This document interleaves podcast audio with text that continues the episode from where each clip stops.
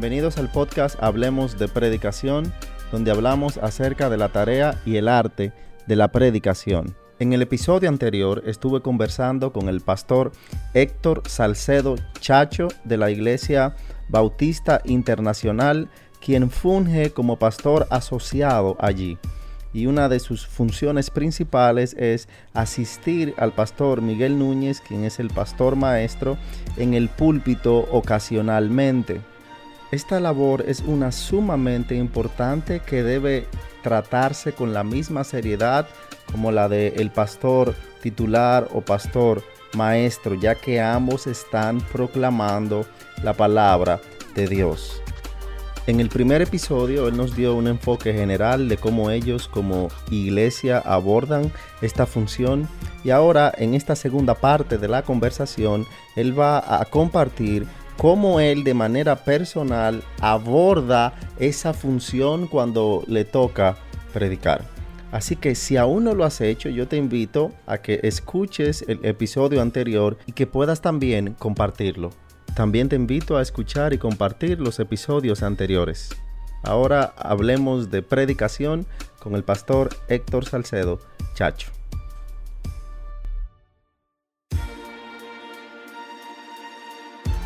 Y vamos al proceso, ya que tienes determinado el tema que vas a predicar, ¿lo sueles tratar de varias semanas de anticipación o empiezas la semana antes? ¿Qué tiempo te toma trabajar el sermón?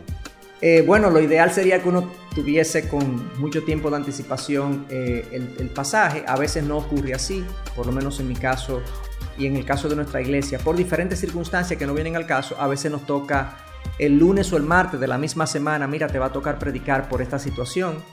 Entonces, usualmente lo más común es que yo tengo al menos una semana para pensar. O sea, de lunes a domingo, o sea, predico el domingo y ya tengo desde el lunes la instrucción, el mandato de predicar. Entonces, si el lunes te dicen, te toca predicar, ya tienes el pasaje seleccionado, ¿cómo empiezas en tu proceso? Bueno, no necesariamente tengo ese lunes el pasaje, pero comienzo a pensar, comienzo a orar, comienzo a reflexionar. Y entre, eh, no puedo, no debería pasar del martes sin escoger el pasaje o el texto que voy a predicar. Entonces ahí comienzo a pensar y a meditar. Lo leo, eh, lo oro, lo releo. Normalmente leo, dependiendo de la longitud del libro, pero por ejemplo, si es una carta eh, puede ser una carta Paulina, los Gálatas, Tesalonicenses, Efesios, que son cartas pequeñas. Normalmente yo leo el libro completo para tener fresco la idea global del libro en el que se encuentra el texto que entiendo debo predicar. ¿Qué versión sueles utilizar para leer esa primera lectura? Nosotros tenemos como versión oficial en la IBI la Biblia de las Américas. ahora estamos usando, no la hemos cambiado oficialmente en la iglesia, pero estamos usando la nueva Biblia de las Américas que es la misma Biblia de las Américas, un poco más modernizada, es la Biblia de las Américas. Es, el, Entonces empiezas leyendo el libro en, el idioma español, la nueva Biblia de las Américas. Exactamente. Y luego, ¿cómo sigues? Y sigo, entonces ahí yo lo leo, leo el libro, leo entonces el pasaje en cuestión, el capítulo en cuestión, y me quedo ahí, eh, o sea, me quedo rumeando, me quedo, a veces son periodos de quizás o una hora, hora y media, viendo el pasaje, viendo sus palabras principales, las que más se repiten, las ideas que está tratando de comunicar eh, el autor. Eh, le doy libertad a mi, a, mi, a mi mente para que pueda encontrar cosas que en una lectura superficial uno no puede ver. Y eso duro, normalmente duro hora, hora y media en esa, en esa meditación, en esa reflexión. Y luego vas anotando la idea principal. Exactamente. Yo usualmente lo que hago es que tomo el pasaje que me toca predicar y el texto que me toca predicar, lo saco en una hoja en Word, lo imprimo a dos espacios y voy entonces a dos espacios para poder hacer anotaciones abajo, subrayo palabras, saco ideas con flechitas a los lados y voy haciendo anotaciones eh, en base a las observaciones que tengo eh, del pasaje. Entonces, ¿cuál es la A mí hay dos preguntas que me ayudan mucho en este proceso de reflexión inicial de un pasaje. Y fueron dos preguntas que aprendí del famoso predicador y maestro Haddon Robinson. Eh, para mí, a mí son las dos preguntas más útiles para uno preparar un sermón. ¿De qué está hablando ese texto? O sea, es como lo básico. ¿Cuál es el sujeto, el subject en inglés? ¿Cuál es el sujeto básico de ese pasaje? ¿De qué está hablando? ¿Es de disciplina? ¿Es de amor? ¿Es de misericordia? ¿Es de justificación? En fin, yo determino cuál es el, el tema del pasaje. Y luego, la segunda pregunta es, ¿qué dice de eso? Parecen como muy obvias, parecen palabras muy obvias, pero para mí eh, son muy útiles a la hora de yo discernir cuál es, el, cuál es la idea principal del pasaje. Entonces, por ejemplo, si uno toma el pasaje de eh, Hebreos 12, que habla de la disciplina, uno comienza a leer Hebreos 12, que comienza diciendo que pongamos nuestra mirada en Cristo como consumador y perfeccionador de nuestra fe, y luego más adelante comienza diciendo, nada, no tengas en poco la disciplina del Señor, porque el Señor al que ama disciplina y ama y azota al que toma por hijo y comienza y uno sigue leyendo desde el versículo 5, 6 en adelante hasta el versículo 12, 13 y uno ve que la palabra disciplina, disciplina y ninguna disciplina es causa de gozo, sino que al principio es causa de tristeza, pero luego produce fruto pasible de justicia. Todas estas cosas uno ve, pero disciplina, es disciplina, es disciplina. Ah, bueno, es de disciplina que habla. Ok. Luego entonces, ¿qué dice de eso? Y ahí es que esa segunda pregunta me permite construir como dividir el pasaje en diferentes bocados, en los, lo que nosotros los predicadores llamamos los puntos del pasaje. Eh, y, lo voy eh, fraccionando. Bueno, la primera idea que dice, no tengas en poco la disciplina del Señor, ni te desanimes al ser disciplinado por Él. ¿Eso lo vas haciendo a mano en la hoja que imprimiste o en tu documento? De, a mano, a mano. Voy, poniendo, disciplina y voy haciendo en la, ahí mismo en la hoja, voy poniendo eh, mira, aquí me dice que no me desanime, aquí me dice que no la tenga en poco, son dos cosas distintas. Eh, ah, bueno, entonces, ¿de qué habla eso? Bueno, ¿cuál es eh, mi punto para predicarlo? ¿Cuál, ¿Cuál debe ser o la correcta reacción emocional a la disciplina del Señor? O sea que según lo que veo en tu proceso, tú vas haciéndole preguntas al texto. Para sacar lo que hay en el texto. Exactamente. La primera pregunta es de qué habla, la segunda pregunta es qué tú me estás diciendo texto de lo que yo entiendo tú hablas, de la disciplina.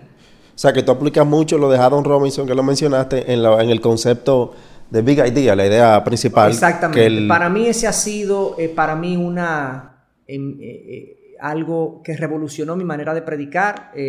y antes de aprenderlo, la técnica aplicada por, los principios que yo aplicaba para enseñar eran parecidos, pero no lo había podido eh, eh, organizar, ordenar de esa manera. Entonces esas dos preguntas para mí me sirven muchísimo, o sea, de qué habla y qué dice de eso. Y voy sacando entonces los bocados. y luego, luego que tú tienes ese papel con todas las preguntas que le hiciste al texto, ¿qué sigue? Lo que sigue es que yo pueda poner eh, el, sujeto o el tema principal es la disciplina. Y voy a predicar de disciplina y luego le busco un título, pero la disciplina del Señor. El título tiene que ver más bien, desde mi punto de vista, con lo que yo quiero que ese sermón haga.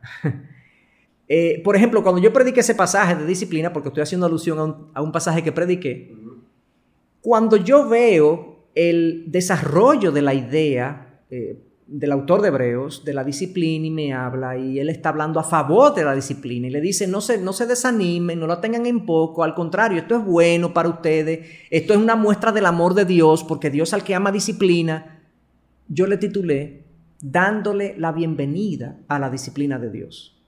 Porque yo entendí, por esto, esto es lo que el autor quiere que nosotros entendamos, que la disciplina de Dios es algo bueno y que la veamos como algo bueno para nuestras almas. Es como el salmo que dice, bueno para mí es ser afligido para que aprenda tus estatutos. Es exactamente la misma idea, eso como un eco de, este pasaje de, de, Hebreos 12, dándole la disciplina a la, dándole la bienvenida a la disciplina de Dios, porque eso es lo que el autor quiere que nosotros entendamos. Entonces, yo comienzo a dividir, como tú decías, habla de disciplina, comienzo a dividir los bocados del texto y comienzo a poner las ideas de tal manera que yo pueda ir en una secuencia lógica a lo largo del texto explicando el pasaje de manera ordenada. Entonces digo, bueno, la reacción emocional, ¿cuál debe ser?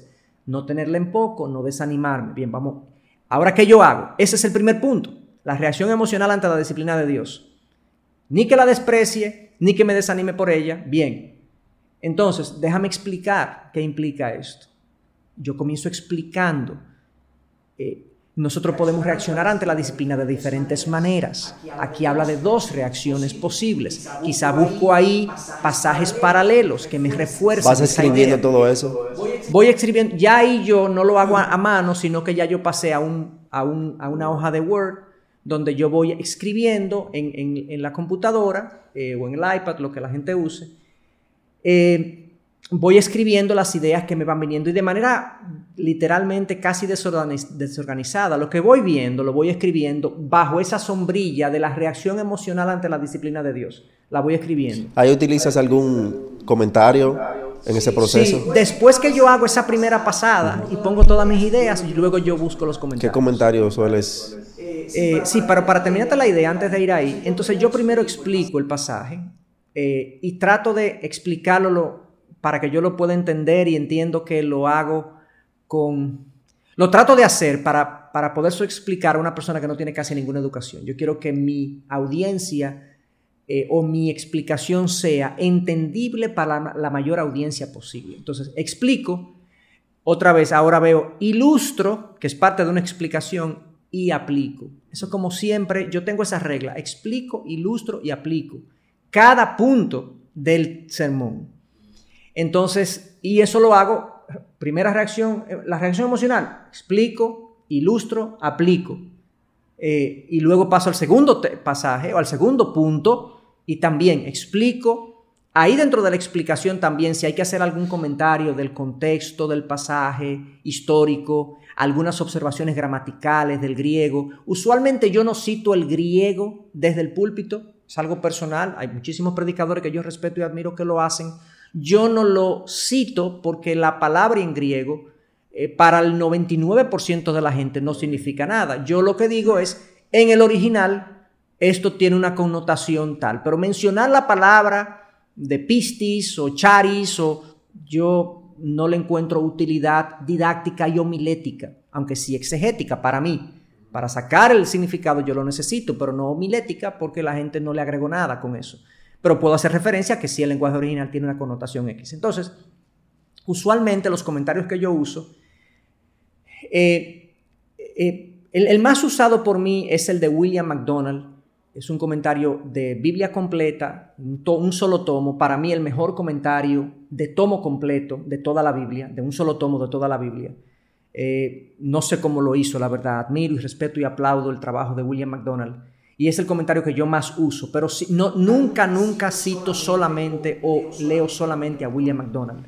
Yo uso mucho el comentario expositor, eh, que es un comentario de Biblia completa también, eh, muy bueno. ¿Lo tiene físico o en...? Lo tengo en, lo tengo en logos. O sea, logos. Eh, sí, aquí en la oficina lo tenemos físico, pero yo lo uso en logos normalmente.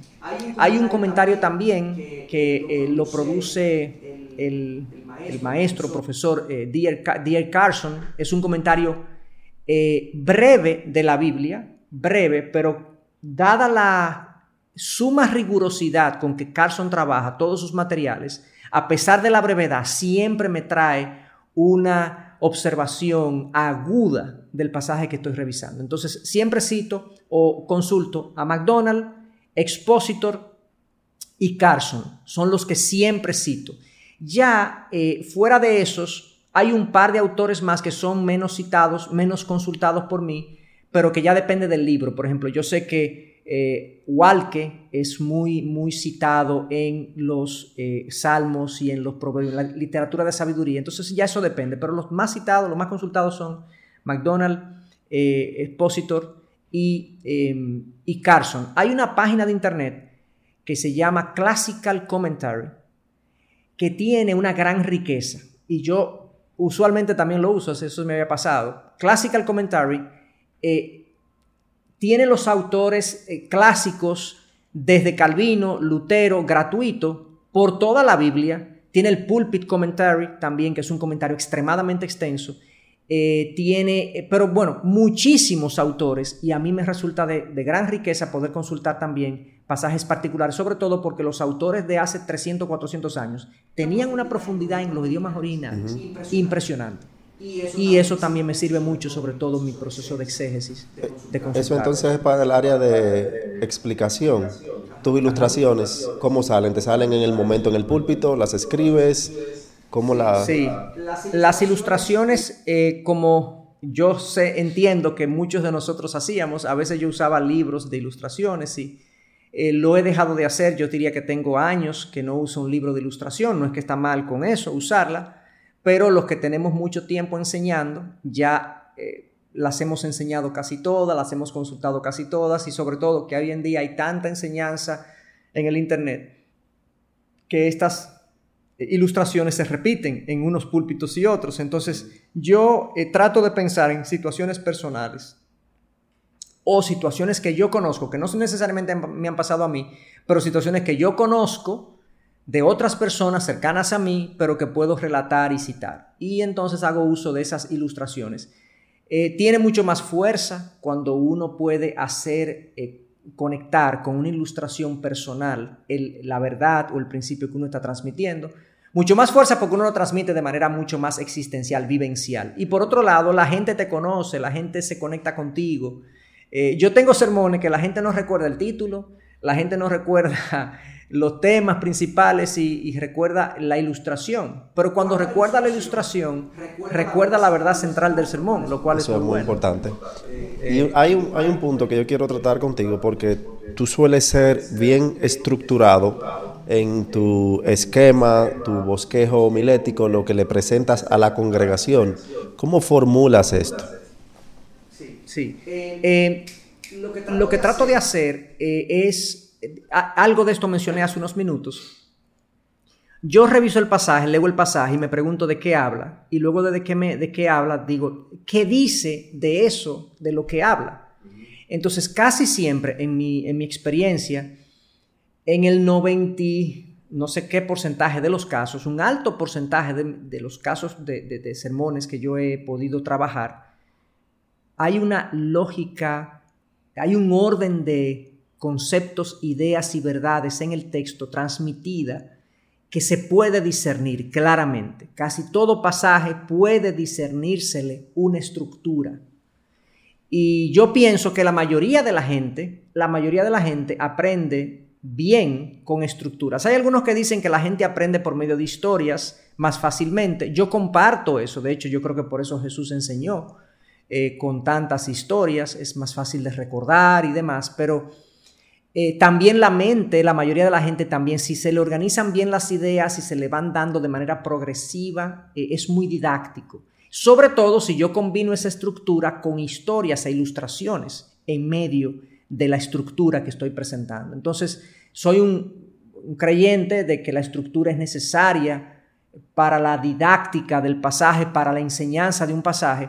Y entonces lo que hago es eso. Bueno, ¿qué dice de esto? lo que dice es, y trato de discernir eh, cuándo comienza y cuándo termina una idea, un, concepto. Por ejemplo, en la eh, parábola de Lucas 18, hay, bueno, hay muchas parábolas en Lucas, de Lucas 15 a Lucas 18, hay muchas parábolas, pero la famosa parábola del eh, recaudador de impuestos y el fariseo, uno se da cuenta, estructura tan limpia, tan nítida que hay. Comienza hablando de, había dos hombres que fueron a orar, ok eh, uno era fariseo y otro era recaudador de impuestos. Claramente, si yo estoy predicando esa parábola, lo primero que yo debo decir, bueno, aquí hay dos personajes. Hablemos de los personajes. Eso es estructura. ¿Quién era el fariseo? ¿Quién era el recaudador de impuestos? ¿Cómo se consideraba el recaudador de impuestos en la cultura de la época? ¿Quién era el fariseo en la cultura de la época? Y expando ahí. Estos son los dos personajes. Una pregunta, cuando se lo presentas a la congregación, tú das el mapa al inicio, te he visto a veces hacerlo, a veces no que das los, vamos a ver tales puntos, lo das al inicio, lo vas dando según... Sí, a veces eh, eh, depende del tipo de sermón que uno prepare. Eh, normalmente mis sermones son más em, inductivos, o sea, yo usualmente planteo la idea al inicio y digo, siempre hay una pregunta básica que yo quiero responder en el sermón. Yo hice el ejemplo, puse el ejemplo de Hebreos 12, yo creo que ese pasaje de Hebreos 12, cuando habla de la disciplina, el objetivo del, del autor es que le demos la bienvenida a la disciplina de Dios en nuestras vidas. Entonces, ese es la, el tema principal o lo que el, el sermón quiere hacer, generar en la audiencia una buena voluntad de recibir la disciplina de Dios. Entonces yo comienzo usualmente en mi introducción, luego que introduzco, eh, termino la introducción haciendo una pregunta, diciendo, bueno, ¿de qué manera es que la Biblia nos propone que la disciplina de Dios es una buena cosa? las preguntas son buenísimas para generar eh, compromiso mental de la gente con lo que tú estás diciendo, porque cuando tú pones una pregunta, la gente comienza a comprometerse con lo que tú estás diciendo. ¿Cómo será? Déjame ver qué dice. Entonces yo trato de poner siempre una pregunta, usualmente una pregunta, antes de comenzar mi desarrollo del sermón. Y luego digo, entonces cada punto es, la primera forma de yo darle la bienvenida a la disciplina de Dios es entender cuál es la reacción emocional que yo debo tener. La segunda forma en la que yo debo entender que la disciplina de Dios es buena, yo estoy respondiendo a esa pregunta inicial que yo hice. Entonces, al final, la gente se va con una sola idea. Yo recuerdo una historia eh, que creo que es ficticia, no estoy seguro, pero la leí no sé dónde, donde un, eh, una familia, una pareja, el esposo va a la iglesia, la esposa no pudo ir, se tuvo que quedar con los niños. El esposo va a la iglesia y regresa. Y em, la esposa le pregunta, bueno, ¿de qué hablaron? ¿De qué, de qué fue el sermón? Y el, esposo le responde, eh, yo creo que fue del pecado. Eh, ajá, ¿y qué, qué, dijo del pecado eh, el, el, predicador? Y el esposo dijo, yo creo que no estaba muy de acuerdo con el pecado.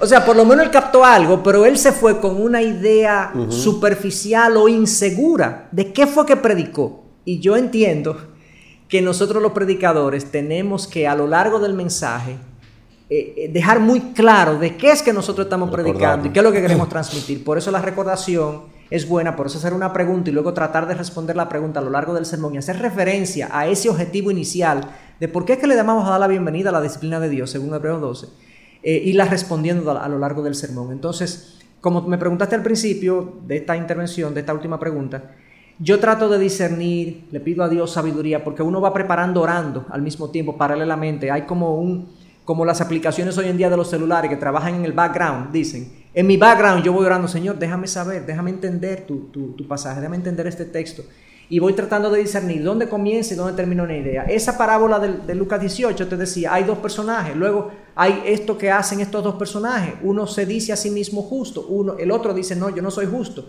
¿Cuál es el veredicto de estos dos personajes acerca de sí mismo? Eso es otro punto de predicación de esa parábola. Y luego la conclusión final, Cristo dice, les aseguro que este que se consideraba justo fue a su casa no justificado y el que se consideraba injusto, que pidió misericordia, fue justificado wow, el Evangelio, el Evangelio es contrario a lo que la gente piensa. Entonces, yo creo que nosotros debemos hacer un esfuerzo, y esto nos toca a nosotros los maestros, el preparar un mensaje de manera entendible, de manera transformadora, requiere un esfuerzo significativo. Esto no cae del cielo en un sentido. Sí hay una iluminación que Dios da, pero Dios quiere que nosotros mismos hagamos un esfuerzo significativo para poner esto en palabras entendibles. Y yo creo que eso es un principio que está en la palabra a lo largo de ella. O sea, los maestros de la palabra, Pablo, Jesús, los profetas, uno lee las enseñanzas de Jesús y uno dice, wow, estas historias se le ocurrían a Jesús eh, en el momento que iba a hablar. O él las pensó la noche anterior, o él las oró al, principio de la mañana y se dio cuenta que había una historia que podía ilustrar un punto. Yo creo que él las pensaba. Cristo no hizo trampa, él era humano como nosotros. Él pensaba en las cosas que quería enseñar. Él preparaba sus discursos y sus sermones. Eso es lo que yo creo. Y lo hacía excelentemente. Entonces yo creo que nos corresponde a nosotros hacer un esfuerzo adicional y hacer espacio para preparar los mensajes. Horas de estudio, de análisis, de reflexión, de oración, para que lo que se entregue la gente diga, wow, qué buen alimento. Esa es la idea. Me gusta porque me hace ver el arduo trabajo en tu proceso de preparación y cómo todo lo que buscas decir debe de salir del texto, porque muchas veces eh, se ven mucho, muchos bosquejos y tal vez estructuras que se ven muy flashes, tal vez muy, muy bonitas, pero que cuando vas a la forma ves, pero no, tienen, no salieron del texto, se escuchan muy bonita, pero no tiene que ver con el texto. Y tal vez una última pregunta ahí en ese proceso, eh, en tu manuscrito, ¿cuántas hojas sueles llevar al púlpito y qué tanto te guías de ellas? Sí. Yo, eh, bueno, comenzando, yo escribo normalmente 2.500 palabras en mi, en mi bosquejo. Eh, es un bosquejo eh, sustancioso, pero es un bosquejo. Yo no escribo todas las palabras que voy a decir. Yo escribo ideas, bullets de cada cosa y hay un, una libertad que me doy en el púlpito, eh, porque cuando ya he estudiado el pasaje como lo he estudiado, cuando yo he escrito las ideas principales como las he escrito, me siento confiado en que Dios, pues ahí ya en el púlpito me dará las palabras precisas eh, para expresar algunas cosas. De hecho, hace años atrás yo escribía mucho más. Eh, yo creo que era parte de mi inseguridad como maestro y como predicador, no me sentía tan seguro y quería escribir mucho más. No quiero decir con esto que el que escribe los pasajes o los sermones completos es una persona insegura, ¿no? Hay gente que prefiere hacerlo porque de hecho queda eh, como un acervo de enseñanza y de material para quizás producir libros o otras cosas. Pero en mi caso, mi predicación es más basada en un bosquejo de aproximadamente de 2.300 a 2.500 palabras, eh, donde yo pongo las ideas principales, las citas que voy a hacer de pasajes paralelos o, referencias cruzadas o citas de autores que refuerzan mi punto. A veces las ilustraciones yo las sustituyo por una cita que dice una verdad eh, de manera mucho más clara, como yo la hubiese podido decir. Entonces eso es lo que yo hago. Yo hago un bosquejo y me, y me siento con mucho más soltura que cuando lo escribo completos los, eh, los sermones. ¿Alguien suele evaluar tus...? Y bueno, y me sigo mucho. Eh, perdóname, tú me preguntabas si, si, me, si, me, ciño mucho a lo que escribo. Sí, me, es, es una guía. Yo eh, con frecuencia bajo mi mirada de manera sutil.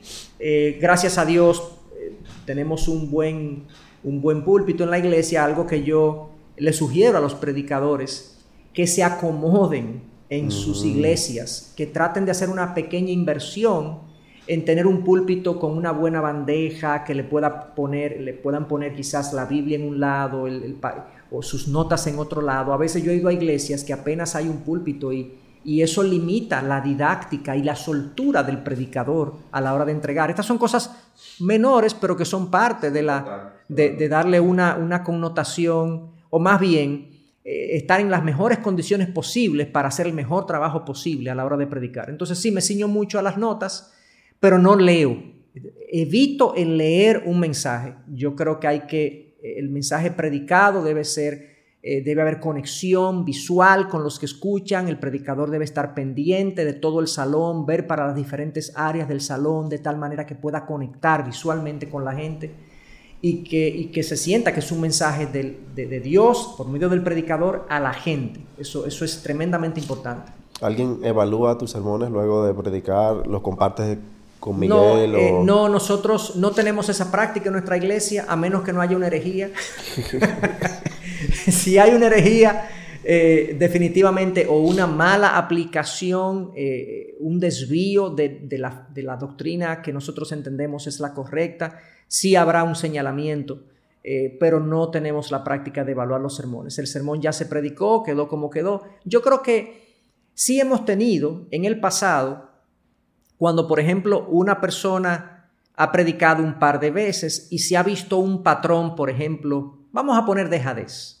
Se ve como que no hizo un trabajo muy eh, riguroso. Eh, sí se le señala, mira, yo he notado eh, como cierta dejadez en el púlpito. No sé si es cansancio, no sé si es que estás desconcentrado, no sé si es que tú realmente no sientes que ese es tu don.